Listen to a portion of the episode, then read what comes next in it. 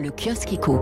Quand la Chine menace la croissance mondiale, c'est la une des échos. La politique zéro Covid du pays est un risque pour toutes les chaînes de valeur mondiale. Coup de frein sur la croissance chinoise, titre Le Figaro Économie. Demande intérieure trop faible et incertitude liée à Omicron pèsent sur l'activité.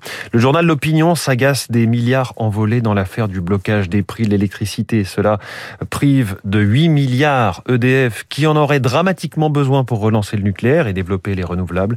Le gouvernement préfère investir, entre guillemets, dans le pouvoir d'achat des consommateurs, fût à crédit, écrit Olivier Auguste dans son éditorial. Le dossier du Figaro Économie consacré aux ambitions du nouveau Veolia, le groupe qui devient ce mardi propriétaire de Suez, est plus que jamais un leader mondial de l'environnement. Une consécration pour son patron Antoine Frérot qui s'apprête à transmettre le flambeau. Trenitalia sur de bons rails malgré des retards, c'est-à-dire dans le Parisien. Lancé il y a un mois, les deux Paris-Milan quotidiens qui passent aussi par Tiennent leurs promesses selon les usagers.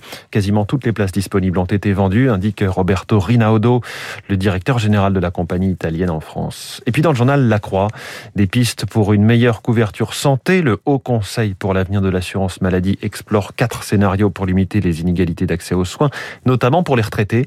Le projet de créer une grande sécu inquiète les mutuelles. Un scénario qui, selon le journal L'Opinion, fait ou refait pchit, car la refonte dont il est question serait très peu consensuel. On referme ce kiosque éco.